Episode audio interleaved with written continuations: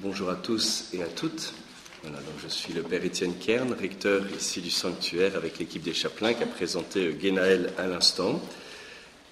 Nous vivons donc les rencontres de Paris sur ce thème de la relecture, relecture de vie ou plutôt plus exactement relecture de notre vie ou relecture d'une période de notre vie. Quel est le sens de pouvoir revenir sur ce que nous avons vécu? Qu'est-ce que ça veut dire? Comment on le fait? Quel en est le fruit? Quels peuvent être aussi les obstacles que nous pouvons rencontrer, la question aussi de l'échec qui peut, euh, voilà, qui fait partie de, nos vies, et comment, comment pouvoir en parler. Alors, ce topo, en fait, va, connaître trois temps. Euh, un temps d'enseignement ce matin et cet après-midi, et puis après le temps d'enseignement de ce matin, il y aura un temps de lectio divina, c'est-à-dire de lecture priante de la Bible, et euh, nous pourrons ben, bien simplement bien simplement nous mettre à l'école de, l'Évangile et laisser le Seigneur nous enseigner. Alors tout d'abord quelques propos euh, introductifs. Il y a cette belle phrase que le Père euh, Louis-Pierre a citée hier dans son enseignement. Euh, c'est une vraie introduction biblique que nous avons eue hier et je, vous y renvoie. Il y a cette belle phrase Dieu était là et je, je ne le savais pas. En Genèse 28, verset 16. Dieu était là et je ne le savais pas. Et tout l'enjeu de la, de la relecture, c'est justement de pouvoir prendre conscience que Dieu était là, et alors même, même si je ne le voyais pas. Et, souvent, nous avons les consciences des passages de Dieu dans notre vie euh, après les événements. Comme il, comme il est dit de, de, de Moïse, qui voyait Dieu de dos Finalement, on ne le voit pas. Au, moment où on le vit, on le vit, mais on n'en a pas conscience. Et c'est après où on voit comme Dieu de dos. C'est cette expérience dans le creux du rocher en Exode 33, verset 22, 23, où, Dieu passe et, Moïse ne le voit que de dos. D'où l'importance de pouvoir prier avec notre histoire, comme nous y invite le pape euh, François. Il y revient à de nombreuses reprises. Ça m'avait beaucoup marqué en, lisant à Maurice Laetitia, hein, La joie de l'amour, où il invite à prier avec son histoire. Nous reviendrons sur ce thème justement de prier avec son histoire. Il existe trois livres qui nous parlent de Dieu. Il y a le livre de la création. Voilà, tout nous parle de toi, et c'est le don de l'Esprit Saint qu'on appelle le don de science, qui nous permet de reconnaître dans ce qui est créé le Créateur, qu'il l'a fait, qui dit sa grandeur, sa beauté, sa diversité. Et puis, il y a le livre de la Bible, évidemment la révélation biblique, et puis le livre de notre histoire. Et notre vie est une histoire. Il s'agit de pouvoir prier avec les événements de notre vie, découvrir que c'est véritablement euh, une histoire et non pas une succession d'événements désordonnés ou plus ou moins erratiques, mais une, une vie qui, a une vraie cohérence, une histoire, une histoire d'alliance entre le Seigneur et nous. Et, un des enjeux, on le verra, c'est de nous réconcilier, nous réconcilier avec notre histoire, nous réconcilier avec certains moments de notre histoire, nous réconcilier avec nous-mêmes et nous réconcilier avec Dieu. On ne peut peut-être pas changer ce qui s'est passé, mais on peut changer la manière de s'en souvenir quelque chose qui avait été, euh, une idée qui avait été euh, mise en, déployée en 2017 à l'occasion du 500e anniversaire de la publication des thèses de Luther, donc l'événement fondateur du protestantisme, qui forcément pour euh, les catholiques et les protestants c'est le même événement, mais on ne va pas le, lire ou s'en souvenir, le célébrer de la même manière. Pour nous c'est un drame, pour eux c'est fondateur. Et, et, il y avait toute une commission mixte de réflexion historique en disant mais il est vrai que l'on ne peut pas changer ce qui s'est passé, mais on peut changer la manière de s'en souvenir. je trouve ça très parlant pour nous. Et, plus, il y a de la distance entre nous et l'événement, et plus nous pouvons accéder à la vérité de l'événement. Souvent, nous, pensons un peu dans la mentalité moderne, eh bien qu'il faut coller à l'événement pour le comprendre. Et donc, ben, si on lit un article de journal, je sais pas moi, sur Pearl Harbor, du, 8 décembre 1941, eh bien, forcément, un article qui a lieu quelques jours après va décrire bien plus exactement l'événement plutôt que 20 ans, 50 ou 70 ans plus tard. Pour la Bible, c'est l'inverse. Plus le temps passe, et plus on accède à la vérité de l'événement au-delà de ces manifestations matérielles qui ont pu être éblouissantes, mais qui finalement euh, étaient celles d'un événement passager, ou bien euh, fondatrices, alors que sur le coup, ça a pu paraître quelque chose d'un peu euh, simple. Alors, au cours de, ce, de ces rencontres de Paris Monial, comme je l'ai dit tout à l'heure, on va, on va reprendre soit, pour certains, ça va être de reprendre l'intégralité de votre vie, ça peut être aussi de relire une période de votre vie, parce qu'il y a des grandes périodes dans, nos vies. Voilà, par exemple, quand on entre en retraite, ben, ça peut être la période de la vie professionnelle. Voilà, ça peut être aussi euh, euh, relire un aspect de notre vie. Par exemple, pendant quelques années, nous avons été au service d'une association, au service euh, de, l'Église, et, donc de pouvoir relire ce qui s'est vécu au cours de ce temps de service, ce temps de mission, que ce soit dans l'Église ou la vie associative ou vie politique et euh, pouvoir euh, euh, reprendre cela.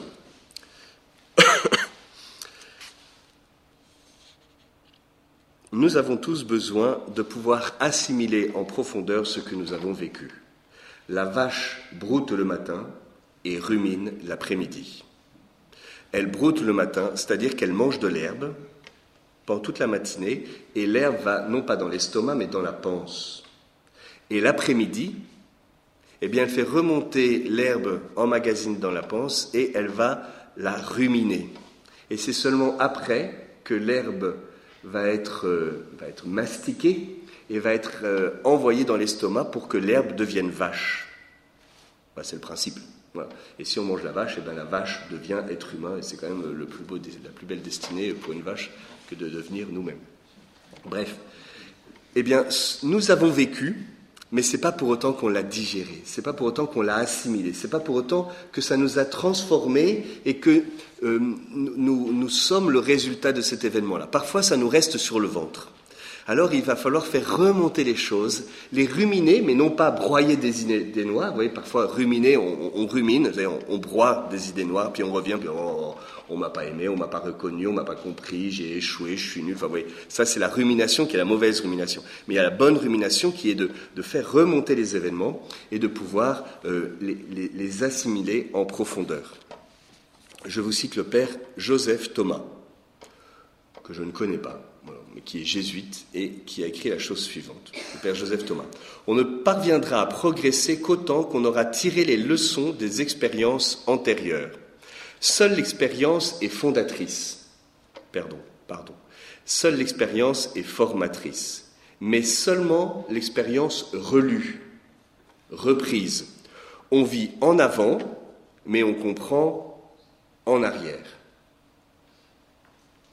Les événements qui ont été vécus ne sont rien par eux-mêmes. Seul compte la manière dont nous les faisons nôtres en leur donnant un sens. L'homme qui ne revient pas sur ce qu'il a vécu en reste à la surface de lui-même. Il n'a pas d'expérience dans la pure facticité, il n'y a pas d'expérience dans la pure facticité de l'événement. La relecture est le passage au langage, et il n'est rien de réellement humain qui n'accède au langage. C'est quand on peut dire à soi-même ce qu'on a vécu que l'expérience est réellement intériorisée. Alors, elle est formatrice. C'est en relisant l'expérience vécue que je vais faire que cette expérience soit effectivement formatrice. Pour le redire avec un, je, cite mes sources, c'est pas moi cette belle phrase, ce qui n'est pas relu n'est pas intégré, ce qui n'est pas intégré et désintégrant. Ce qui n'est pas relu n'est pas intégré, ce qui n'est pas intégré est désintégrant. C'est François Gonon qui dit ça, un prêtre de la communauté de l'Emmanuel, puisqu'il faut citer ses sources. Vous voyez, finalement, la relecture, c'est un peu faire ce qui est représenté sur le moulin mystique, ce célèbre chapiteau de Vézelay, qui est l'illustration de, cet enseignement. le moulin mystique, eh bien, c'est euh, un des plus beaux euh, chapiteaux de, de la Bourgogne romane. Alors on, assimile généralement le personnage du haut qui verse les grains à Moïse et le personnage du bas à Saint Paul qui tient le moulin mystique qui a une forme de croix. je ne vais pas faire un commentaire, on pourrait faire un enseignement d'une heure sur le moulin mystique, ce n'est pas exactement l'objet de notre enseignement, mais il s'agit pour nous de passer de la multiplicité des événements vécus à l'unité euh, profonde euh, passer des grains à la farine, voilà, ou bien des, grappes de raisin au vin.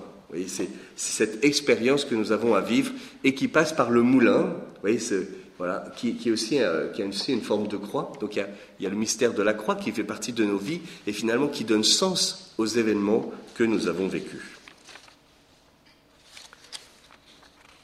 Ainsi s'achève mon introduction. J'entre maintenant dans la première partie. Il y aura quelques parties. Première partie, pourquoi faire une relecture? Quel en est l'enjeu? Quels en sont les fruits? Eh bien, justement, c'est recueillir les fruits. Ça, c'est la première raison, c'est qu'en fait, notre expérience est, très riche et il s'agit de recueillir les fruits. Vous voyez, comme c'est tombé de l'arbre, et eh bien maintenant, on va recueillir les fruits. On a vécu quelque chose de bon, de beau, de formateur. Eh bien, qu'est-ce que l'on va recueillir comme fruits et nous réjouir des fruits recueillis? Deuxièmement, il y a dix raisons. Deuxième raison, c'est tirer les leçons de vie. Qu'est-ce que cela m'apprend sur l'être humain, sur la vie, sur moi-même, sur Dieu, quelles sont les leçons que je vais pouvoir tirer de ce que j'ai vécu? On a évoqué tout à l'heure ce qui est formateur. Il ne suffit pas de vivre des expériences, il s'agit de les relire pour les assimiler, les intérioriser et en tirer des leçons. Troisièmement, discerner les points de conversion personnels à vivre. En fait, lorsque je reprends mon temps de mission au Brésil, oui, été missionnaire six ans au Brésil et j'ai vécu six mois de relecture, euh, un peu en solitude, à Nazareth. Donc c'est aussi, je vous partage quelque chose de, de mon expérience de vie. Et donc, euh, au cours de ces six années de vie au Brésil, il y a quand même un certain nombre de pauvretés qui sont apparues et un certain nombre de points de conversion. Et c'est quand même bien de les noter. Parce que quand on fait une erreur une fois, ça va. Pendant six ans, ça va. Mais si on, ne change pas, si on ne l'a pas vu, si, on ne s'est pas dit, ah ben oui, mais quand même, il y a des manières de faire qui vont pas, eh bien, comment va-t-on se convertir? Comment va-t-on changer? Quatrième euh, point, enlever le petit caillou de la chaussure. Lorsque nous marchons en Bourgogne, nous sommes dans une région très agréable, eh bien, de temps en temps, un petit caillou rentre dans la chaussure. Et c'est assez amusant de sentir le petit caillou dans la chaussure pendant quelques centaines de mètres. Et puis au bout de 2, 3, 4, 5 kilomètres, en fait, ce petit caillou, il commence à devenir franchement embêtant. Mais comme on ne s'arrête pas, eh bien, il continue de nous embêter et à un moment, on n'arrive plus à marcher. Eh bien, vous voyez, la relecture, c'est aussi le moment où on s'arrête, où on enlève la, petite, la chaussure, on enlève le petit caillou, on remet la chaussure et on repart. Et si on ne le fait pas, eh bien on va le payer cher à un moment donné. Si je ne reprends pas ce que j'ai vécu pendant ma vie professionnelle, eh bien ce temps de retraite, finalement, il, va y avoir en moi des choses qui vont m'empêcher de me donner, parce qu'il y a des choses qui, qui, me restent sur le ventre. Quand j'ai vécu un temps de ministère au Brésil, je prends exprès des, des, types de périodes un peu différentes, j'ai vécu six ans au Brésil, bah, si je n'avais pas enlevé le petit caillou de la chaussure, eh bien, il y a des choses qui m'auraient pété à la gueule. Et finalement, c'est pas grand-chose un petit caillou. Ce qui manque, c'est prendre le temps de l'enlever. Mais en soi, c'est pas très grand, mais au bout d'un moment, il devient tout à fait handicapant. Cinquième euh, fruit, cinquième raison, c'est euh, identifier les éventuelles fragilisations euh, personnelles, ou même dans la vie de couple, ça dépend un peu de, ce que nous avons vécu au cours de cette période. Peut-être que euh, voilà, la vie professionnelle ou cette mission que j'ai vécue dans l'Église, ou bien euh, cette, vie familiale, par exemple, mon père meurt, ben, ça marque la fin d'une période dans ma vie. C'est la période où j'ai vécu vivant, et, maintenant, j'entre, où j'ai vécu vivant, beau, où j'ai vécu vivant avec mon père vivant, et là j'entre dans une nouvelle étape de ma vie où je vis vivant, mais papa est mort. Et bien c'est peut-être le moment de faire le bilan, de dire mais qu'ai-je vécu avec lui? Vous voyez, c'est aussi ce genre de dynamique que l'on peut mettre en œuvre. Et euh, y a-t-il en moi des choses qui ont été fragilisées à travers cette relation qui, d'une certaine manière, atteint une certaine complétude parce que la mort de quelqu'un, ça, met quand même, ça, ferme une période quand même. Vous voyez, il y a des choses que l'on ne comprend de la vie de quelqu'un qu'une fois que celle-ci s'est achevée. Et ma relation avec cette personne, ça, me permet de ressaisir la totalité. Euh, même chose avec la vie professionnelle ou une mission d'église. Est-ce que je me suis pris des coups? Bon, bah, ça, c'est la vie de se prendre des coups. Mais vous voyez, c'est comme l'eau des vagues qui tapent la digue. Et à un moment, en fait, la digue est fragilisée. Et là, il faut quand même de temps en temps examiner la digue. Parce que si on ne s'en rend pas compte, le jour où viendra une vague, peut-être pas plus violente que les autres, mais en fait, elle emportera la digue. Non pas parce que la vague est violente, mais parce que la digue a été fragilisée. Et ça, c'est quand même important de, le repérer. C'est tout à fait vrai dans la vie de couple. Que la, vie de couple n'est pas facile. La, vie n'est pas facile, tout simplement. La vie relationnelle n'est pas facile. Forcément, la vie de couple, qui est tellement intime et tellement euh, intense dans, notre expérience humaine, eh bien, ben, parfois, en fait, il y, a eu des, offenses répétées. Voilà. Et puis, un jour, en fait, on craque, on n'en peut plus. Alors ça, c'est sous le modèle de l'explosion mais parfois ça peut être sur une, fragilisation qui se vit sur, une certaine mode d'une certain, certaine indifférence. Et jusqu'au moment où on se rend compte qu'on n'a plus rien en commun. Et ça fait déjà bien longtemps qu'on est parti. Le jour où on part à l'extérieur, c'est qu'en fait on est parti depuis bien longtemps. C'est vrai dans le couple, c'est vrai dans l'Église catholique, c'est vrai dans une communauté. Vous voyez, il y a des membres de la communauté d'Emmanuel, c'est le genre de processus qui peut arriver dans notre relation à l'Église. Oui, on apprend un scandale concernant les abus. Boum. Trois mois plus tard, un autre, et un autre, et puis Jean Vanier, et puis les pères Philippe, et puis et, boum, et boum, et boum. Et sur le moment, on ne le voit pas, mais en fait, il y a quelque chose qui a craqué et qui est en train de, se fragiliser. Et du coup, on a mal à l'Église, vous voyez, comme on a mal à la tête, mal aux pieds, mais, ou mal au cœur, on a mal à l'Église, et, on n'a pas réussi à mettre de mots dessus parce qu'on n'a pas vu cette répétitivité qui nous a usés. Sixième point, nuancer le bilan, surtout quand il y a une impression négative qui prédomine. On, y reviendra quand on parlera de l'échec. Parfois, quand on vit une expérience qu'on estime négative, en fait, elle n'est pas négative, mais elle engendre un sentiment inconfortable, de tristesse, de colère, de honte, de culpabilité, qui sont, des sentiments, et donc qui sont ni mauvais ni bons, puisqu'un sentiment n'est ni mauvais ni bon, mais il peut être inconfortable. Et, du coup, ça peut envahir le champ de la conscience. Et, et, finalement, on va rester sur cette impression, qui peut être injuste, parce qu'elle ne dit pas tout. C'est vrai dans une vie de couple, même après une séparation. On peut, c'est bien qu'après une séparation, souvent ce qui prédomine, c'est quand même une impression globalement négative, ou même d'échec. Mais, mais en fait, cette relation, ce qui a été vécu, euh, ce sentiment négatif ne dit pas tout. Il y a aussi beaucoup de belles choses qui ont été vécues. Et, de nuancer le bilan, de, de se donner la liberté intérieure, de reprendre ce qui a été vécu et de se dire, oui, c'est vrai que ça a abouti à un résultat qui n'est pas celui que je voulais, mais ce n'est pas pour autant qu'il n'y a rien eu de bon dans cette vie de couple, dans cette vie communautaire, dans cette vie professionnelle, dans ce service d'église. Septième euh, fruit, ou septième raison, entrer dans un regard plus profond sur ce que nous avons vécu. Souvent, les actions des hommes ont, euh, ont envahi notre champ de la conscience. On voit ce que les hommes ont fait. Quand j'ai les hommes, c'est les hommes et les femmes. Que ce soit nous, que ce soit les autres, euh, ce qui nous a été fait, ce que nous avons fait, et, en fait on en reste à un niveau très humain de, circonstances humaines qui parfois ont été tellement prégnantes que l'on ne voit rien d'autre.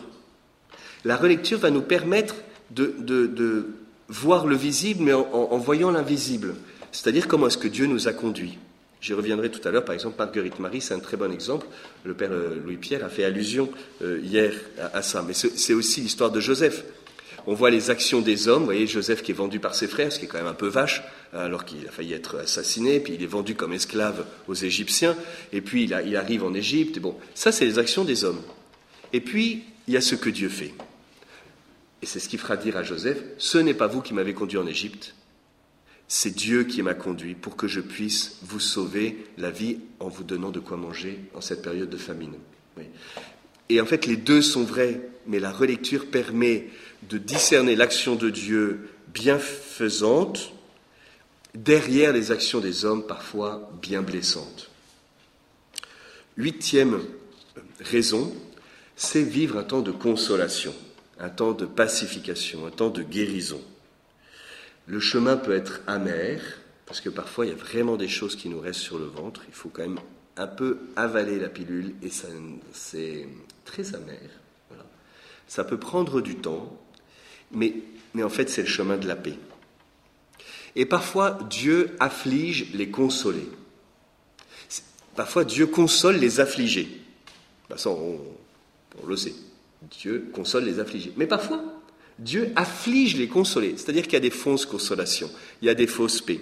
La, fausse paix, c'est je soulève le tapis et je mets la poussière dessous. On est des spécialistes de la fuite, j'y reviendrai aussi. Vous voyez, en fait, on, passe à autre chose et on fait comme si. En fait, c'est la fausse paix. Eh bien, le Seigneur, il vient affliger les consoler. C'est-à-dire, les fausses consolations, le Seigneur, il vient nous, nous perturber. Ce qui fait qu'au cours de ces jours, peut-être qu'en fait, tu vas aller bien plus mal que tu n'es venu. Et tu peux, peut-être que tu vas sortir de ces jours plus mal que tu es venu. Et c'est bien, parce que c'est le chemin de la vraie consolation. Te faire sortir de la fausse consolation, qui consiste à euh, dénier la gravité de ce qui s'est passé, ou à faire comme si.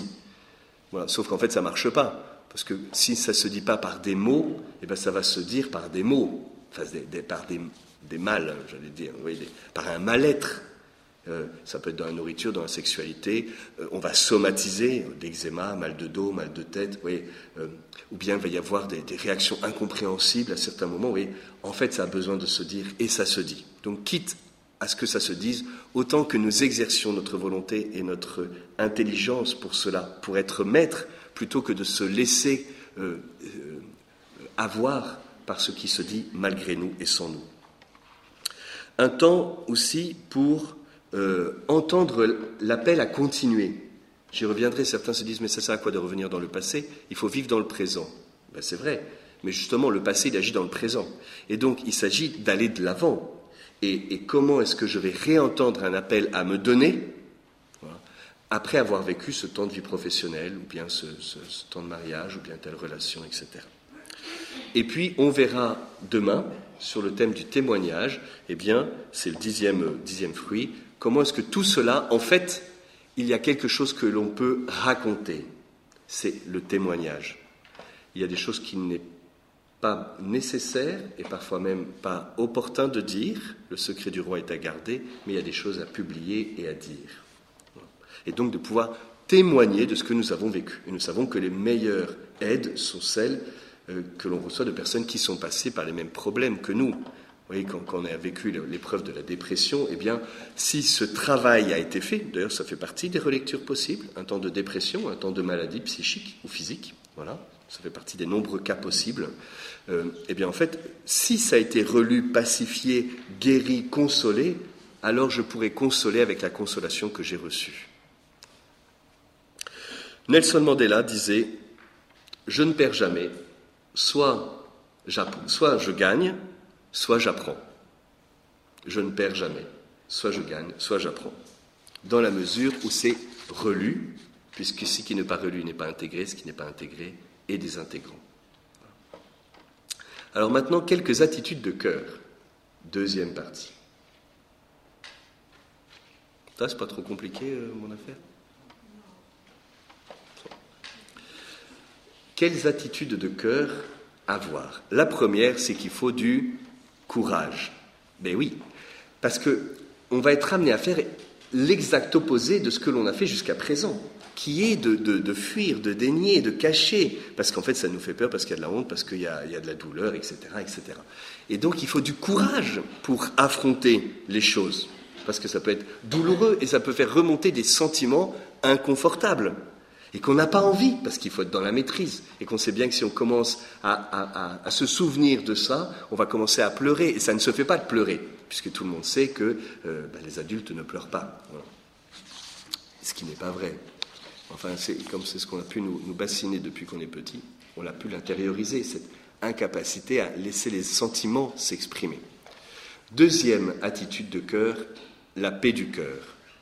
Dieu est le maître des événements, Dieu est le vainqueur. Et donc nous pouvons vivre ce, temps de relecture, même s'il faut affronter des choses difficiles, dans la paix, parce que Dieu est providence, qu'il prend soin, et que d'un mal, Dieu peut tirer un bien, et que nous ne sommes jamais enfermés dans ce que nous avons vécu.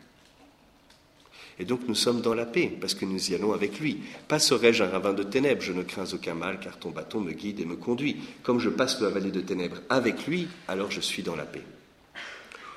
Troisième attitude de cœur, l'ouverture de cœur. Mais oui, au cours de ces jours, peut-être que, par exemple, le simple fait que ce soit un prêtre qui vous parle, ben, c'est peut-être pas simple pour vous, parce que l'expérience que vous avez eue dans votre vie chrétienne des prêtres, elle n'a peut-être pas été que positive, en fait. Le fait que ce soit un homme qui vous parle, ben, c'est peut-être pas simple pour vous, parce que c'est peut-être une figure de l'homme qui a été blessé de par votre expérience humaine. Vous voyez, euh, en même temps, on est là, donc on est ouvert, puis en même temps, bah, c'est peut-être pas simple en fait. Puis on nous a déjà pris une fois, on va peut-être pas nous reprendre une deuxième fois, mais il y a l'ouverture de cœur, une certaine confiance. Puisque tu es là, de toute façon, ben, ouvre-toi. Quatrième attitude de cœur, écouter l'Esprit Saint. C'est l'exercice que nous vivons, qui va être extrêmement personnel, est aussi extrêmement charismatique c'est une expérience de vie dans l'esprit. Il y a un dialogue entre mon esprit et l'esprit de Dieu. Et en fait, l'Esprit Saint va, va, amener tel souvenir et telle chose. Vous voyez, il y a un dialogue avec notre mémoire, avec notre histoire, notre intelligence, mais avec le Seigneur. Et donc, il y a quelque chose de très charismatique. Vous voyez, il y a des choses, clac, là, j'avais jamais vu, quoi. J'avais jamais pris conscience, j'avais jamais fait le lien. En fait, je me rends compte que bah, ce que j'ai vécu, ça entre en écho avec telle chose que j'ai vécue dans ma petite enfance, qui rend en, écho avec telle euh, relation douloureuse avec maman. Et en fait, je n'avais jamais vu. Et puis là, il y a quelque chose qui apparaît. C'est très charismatique. il, y a, vraiment une, œuvre de l'Esprit Saint. C'est aussi un, exercice, donc euh, cinquième point, un exercice de mémoire. Il y a un moment, il va falloir euh, activer la mémoire il y a un, certain travail. Il y a un certain travail de mémoire, d'aller chercher les souvenirs. Par exemple, si vous allez relire toute votre vie, eh bien, de pouvoir reprendre les événements de votre vie. en fait, euh, euh, souvent à la naissance, on s'en souvient. Mais, euh, mon, enfance, elle a terminé quand? Est-ce qu'il y a eu un événement particulier qui a, marqué un certain basculement? La question du mariage, des premiers enfants, de l'entrée dans la vie professionnelle, la fin des études. Vous voyez? Quelles sont les grandes étapes vous voyez? Quelles sont les, dix dates les plus importantes de ma vie? Les dix dates les plus importantes de ma vie. Et d'écrire les dix dates les plus importantes de ma vie. Quels sont les cinq textes de la Bible qui m'ont accompagné jusqu'à aujourd'hui? Il y a un effort de mémoire moi, j'ai pris quelques exemples de, recherche mémorielle. Et puis la dernière attitude, j'allais dire de cœur, mais en fait pour le coup on est plus une attitude de la main, c'est d'écrire. En fait la relecture, c'est un peu, c'est un peu paradoxal, mais, pour pouvoir lire il faut que ce soit écrit. Donc notre relecture mémorielle, en fait, elle va passer par l'écriture. Et quand j'écris la Bible, c'est le résultat de ça. En fait, c'est la mémoire d'un peuple mise par écrit. Et donc de pouvoir prendre le temps de mettre par écrit de raconter. Et en faisant cela, on se réapproprie notre histoire. Parce qu'on nous a peut-être volé notre histoire. Il y a peut-être des gens qui ont une, lecture de notre vie qui nous a été imposée. Et en fait, aujourd'hui, eh ben, ça ne me plaît pas à moi, cette, ce récit de vie.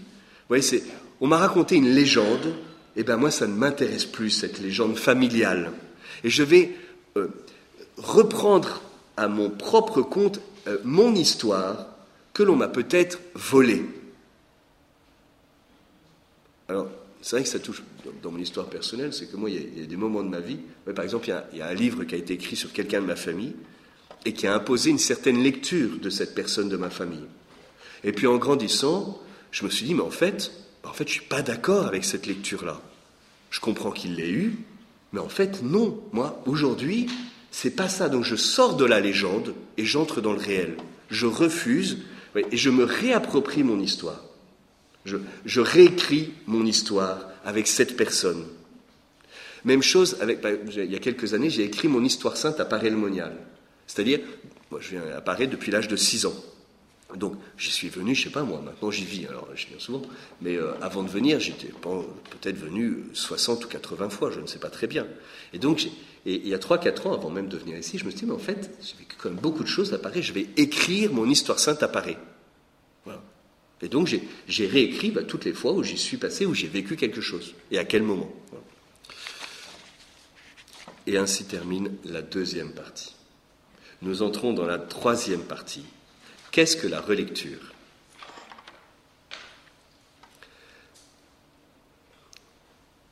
On en a déjà beaucoup parlé, bien évidemment. Mais je voudrais revenir à l'école de la Bible. Ce sera un petit peu plus court parce que le Père Lupierre en a excellemment parlé hier. Si l'école des saints et puis du pape François.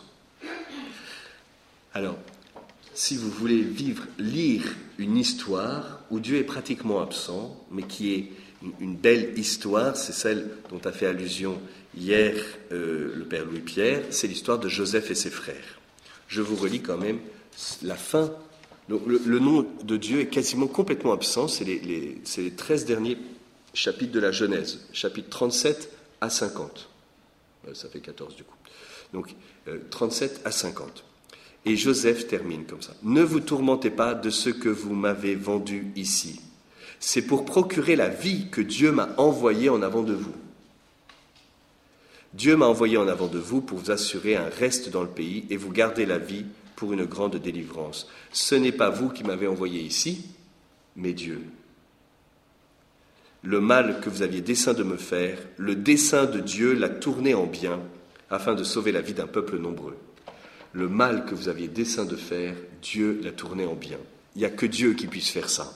Parce que du mal ne peut venir que du mal. Il n'y a, pas de bien possible qui sorte d'un mal, sauf que Dieu est Dieu, et que Dieu peut tirer un bien d'un mal. Et c'est parce que Joseph se souvient de son histoire qu'il ne va plus être omnibulé par ses frères qui l'ont vendu comme esclave, mais il va contempler ce que Dieu a fait à travers ses frères. Ce n'est pas vous qui m'avez envoyé en Égypte, mais c'est Dieu. J'y reviens pas beaucoup plus que ça, puisque le Père Louis-Pierre en a déjà parlé. Un autre passage de la Bible, c'est les, grandes prières de, d'expiation que l'on trouve dans la Bible, notamment euh, Daniel 9, 4 euh, à 19. C'est des grandes prières d'expiation, c'est le peuple vit l'exil, le drame de l'exil, et se tourne vers Dieu dans la prière et va faire mémoire de son histoire. C'est vraiment une attitude, une prière dans laquelle l'Église peut aujourd'hui rentrer en fait, si nous connaissons le mal, ce n'est pas parce que Dieu nous a abandonnés, mais parce que nous nous sommes éloignés de lui. Et donc, il y a, cette relecture de l'histoire qui est, en fait à nous la honte, dit Daniel. À nous la honte, mais à toi la miséricorde. Nous n'avons plus rien. Et donc, nous comptons sur toi. C'est ça la prière d'expiation. De, et cette prière, l'Église aujourd'hui peut y entrer ce que nous vivons, eh bien, ce n'est pas toi qui nous as abandonnés, Seigneur, c'est nous qui t'avons abandonné, nous avons fait le mal. Alors, nous avons fauté. À nous la honte. Le bienfait de la honte. Le pape, François parle souvent de la honte. Il dit que c'est bien la honte. Parfois, il, faut avoir honte, parce que c'est honteux. Dans ce que vit l'Église, c'est honteux. Nous avons honte. Eh bien, bien sûr que nous avons honte. C'est tout à fait honteux. Et je fais partie de ce peuple. Même si je n'ai pas commis euh, ces, mots, ces abus, même si je n'ai pas été une victime directe d'abus sexuels tout du moins, mais je fais partie de ce peuple. Alors je me présente devant Dieu comme peuple pécheur. Ame-nous la honte et à toi la miséricorde. D'autres passages bibliques qui peuvent nous aider, c'est les psaumes. Je vous en cite deux. Il y a le psaume 135. Savez, c'est un psaume d'histoire. En fait, dans les psaumes, il y a des psaumes historiques. Il y a un certain nombre de, psaumes historiques et qui vont. Euh, c'est des psaumes qui, reprennent la, la qui racontent l'histoire et avec ce refrain car éternel est son amour. Il nous tira de la main des Égyptiens, car éternel est son amour. Il nous fit passer la mer rouge à pied sec, car éternel est son amour. Il nourrit son peuple au désert, car éternel est son amour. Oui Et donc ça, ça, ça scande les souvenirs des faits marquants de l'histoire par ce refrain Car éternel est son amour. Eh bien, nous pouvons écrire notre psaume 135. Je suis né en Lorraine, il y a 46 ans, car éternel est son amour. Je suis né le septième enfant de huit, car éternel est son amour. Mon frère est mort quand j'avais 12 ans, car éternel est son amour. J'ai rencontré le Seigneur au parc des Chapelains à l'âge de 16 ans, car éternel est son amour. Je suis rentré au séminaire à 18 ans en Belgique, car éternel est son amour. Et ainsi de suite. On peut faire remonter les événements de notre vie. C'est aussi ça, prier avec notre histoire, faire mémoire, comme les Juifs. Et ce psaume 135, on peut commencer à le prier, et puis après, nous rentrons dans l'histoire, nous rentrons dans un peuple. Puisque l'histoire du peuple juif, c'est notre histoire. Et si tu as un problème avec les Juifs, eh bien tu as un problème avec ton histoire. Un autre psaume, ça c'était le psaume 135, que vous pourrez reprendre, c'est le psaume 138. Le psaume 138, c'est ce psaume Seigneur, tu me sondes et tu sais. Tu sais quand je m'assieds, quand je me lève, que je voyage ou sois couché. Tu m'observes, tous mes chemins te sont familiers. Tu m'as tissé dès le sein de ma mère. Scrute-moi, connais mon cœur, sonde-moi, connais mes soucis. Je, cite quelques passages, mais c'est tout le psaume qui a cette teneur-là, qui est d'ailleurs en fait un, psaume un peu de combat avec Dieu, un combat pour Dieu, un combat contre Dieu. Parce que le combat avec Dieu, contre Dieu, pour Dieu, en Dieu, tout ça, ça fait aussi partie de l'expérience biblique. D'ailleurs, peut-être qu'au cours de ces jours-ci, eh bien, tu vas vouloir t'expliquer avec le bon Dieu. Parce que quand j'ai dit prier avec son histoire, c'est se réconcilier avec elle, avec nous-mêmes, mais aussi avec Dieu. Parce qu'il a quand même permis des trucs qu'on ne comprend pas vraiment. Et il était où alors? Et il faisait quoi? Et donc peut-être que le bon Dieu, ben, certains ont peut-être des vies assez euh, assez belle et lisse et, facile, mais il y en a d'autres qui sont passés par des moments dramatiques, des, moments de ténèbres. Et alors il était où lui? Il faisait quoi? Dormait? Et donc tu le prends, le Seigneur, la, peau du cou comme ça, et puis tu dis, bah, nous deux, on va s'expliquer un petit peu. Ah oui, mais moi je suis catholique, puis les catholiques, ils sont gentils. Ben, Puis on va pas se fâcher contre le bon Dieu, parce qu'on sait qu'on se dispute avec lui, celui 14, c'est rarement lui. Bon. Mais souvent on s'interdit de, ressentir ce que l'on ressent, parce qu'on estime qu'un bon catholique, ça ne doit pas faire comme ça. Ben moi, je pense qu'un bon catholique, il, a, il croit suffisamment en la relation avec Dieu pour croire que ce n'est pas une bonne dispute avec lui qui va rompre la relation. Et dans la Bible, mais le peuple, il engueule le bon Dieu. Mais réveille-toi, pourquoi dors-tu? On nous mène comme un, troupeau d'abattoir et tu fous rien. Merde C'est les psaumes, ça. Mais parce que le peuple croit tellement à cette relation avec Dieu qu'il n'a pas peur de se mettre en colère contre lui, de prendre le risque. Parfois dans un couple, on ne se met pas en colère, c'est un peu le problème des, concubins. C'est qu'on ne traite pas les problèmes, parce qu'on on a peur de ce qui se passerait si on les traitait. Et du coup, on ne les traite pas. Parce qu'on ne sait pas si la relation va être assez solide. Et du coup, il y a des choses comptées. Alors que si on a vraiment, on croit vraiment que l'alliance avec lui est fidèle, est, forte, elle est rien ne pourra nous séparer de l'amour du Christ. Donc on peut bien se permettre de temps en temps de se disputer avec lui, parce qu'en fait cette colère, elle est en nous. Mon Dieu, mon Dieu, pourquoi m'as-tu abandonné? Si le Seigneur sur la croix l'a dit, alors qui sommes-nous pour faire les anges? Et, faire semblant que, ça ne traverse pas notre cœur Tous les événements traumatiques ne, ne génèrent pas nécessairement de la colère contre Dieu, mais parfois oui. Eh bien, c'est pas un problème. Tu as le droit. Et puis après, si tu exagères un petit peu, bah, tu lui demanderas pardon. Tu dis, bon, bah, Seigneur, là, j'ai un peu exagéré. Oh, bah oui, mais il dira, bah oui, tu as un petit peu exagéré. Bah, c'est pas bien grave. Si ça te permet de, de, de sortir ce qui est en toi, bah, c'est bien. Un autre texte biblique, c'est nous mettre à l'école de Marie.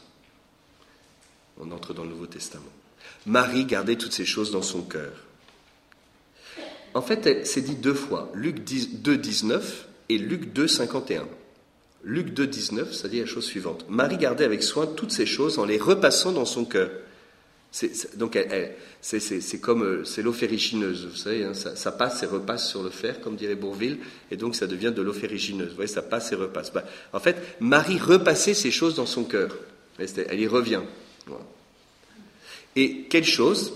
Eh bien, c'est la visite des bergers et le chant des anges, ce qui est quand même plutôt joyeux. Et donc, elle fait mémoire des moments de joie et de lumière, et elle les passe dans son cœur. Luc 2, 51, Marie gardait fidèlement toutes ces choses dans son cœur. Sauf que là, toutes ces choses, c'est Jésus qui a été perdu à l'âge de 12 ans, qu'elle a cherché pendant trois jours. Elle a dit, mon fils, nous te cherchions tout, tout, tout angoissé, et toi, ça te fait rien? Bon, Marie, elle n'a pas fait de péché, mais c'est quand même ce qu'elle a dit à Jésus. D'ailleurs, l'angoisse est un sentiment qui a traversé le cœur de Marie, et Marie est sans péché. C'est intéressant, c'est-à-dire qu'on peut être angoissé sans qu'il y ait nécessairement quelque chose de l'ordre du péché. au passage. Mon âme est triste à en mourir, dit Jésus. On l'a entendu hier. Euh, donc on peut être triste à en mourir sans pécher encore. Bref, donc elle, donc elle va garder ces choses douloureuses. Eh bien, Marie, elle nous aide à garder toutes ces choses dans notre cœur, les choses heureuses, d'en jouir et de s'en réjouir, parce que la joie transforme. De regarder votre album de mariage, de, de regarder les photos de l'ordination, de, célébrer savez, quand on fait un anniversaire, pourquoi est-ce qu'on chante les anniversaires ici au sanctuaire? Ben, Parce qu'en fait, ça se célèbre. Oui, c'est beau les anniversaires, c'est une, petite victoire. On célèbre les petites victoires, on célèbre les petites joies. Ben, c'est beau les petites joies. Et puis aussi les événements douloureux. Et en fait, le mot grec, c'est le mot réma. Elle gardait toutes ces choses. En fait, c'est soit toutes ces paroles, soit tous ces événements. Qu'il me soit fait selon ta parole, c'est qu'il me soit fait selon ton réma. Marie gardait tous ces événements dans son cœur, Marie gardait tous ces rémas. En fait, le mot parole et le mot événement, en hébreu et en grec, c'est le même mot. Dabar en hébreu, réma en grec. L'événement est une parole. L'événement est une parole. Ce qui s'est passé, Dieu dit quelque chose. On verra qu'il ne faut pas aller trop vite, parce que parfois on interprète trop vite ce que Dieu dit. Non, l'événement est une parole. Dieu parle à travers ce qui s'est passé. Qu'est-ce que Dieu veut me dire à travers ça? J'imagine que le pape, il veut aller à Dubaï pour parler de la crise climatique, et trois jours avant, il est obligé de rester au Vatican parce qu'il ne peut pas y aller. Ben, je pense qu'il la dure. Eh bien, Seigneur, qu'est-ce que tu veux me dire dans la manière de te servir puisque je suis empêché d'y aller? Qu'est-ce que tu veux me dire? Il ne faut pas aller trop vite. Il faut en parler avec lui et écouter ce que Dieu dit à travers les paroles. Je vais m'arrêter là pour deux raisons. Tout d'abord, c'est que c'est quand même euh, bien, parce que je vous ai dit beaucoup de choses. Et puis, euh, et puis parce que c'est l'heure. Euh, et donc tout à l'heure, eh bien, on, va, nous allons, on continuera à, l'école de la Bible, à l'école des saints du pape François, puis on verra aussi comment vivre euh, ce, cette relecture, voilà, quelles sont les manières de faire. Je propose qu'on prenne quelques instants de silence, mais qu'on reste sur place voilà, juste euh, pour une transition. Et puis ensuite, on lira, euh, on, on va vivre ensemble un temps de prière biblique avec l'Évangile.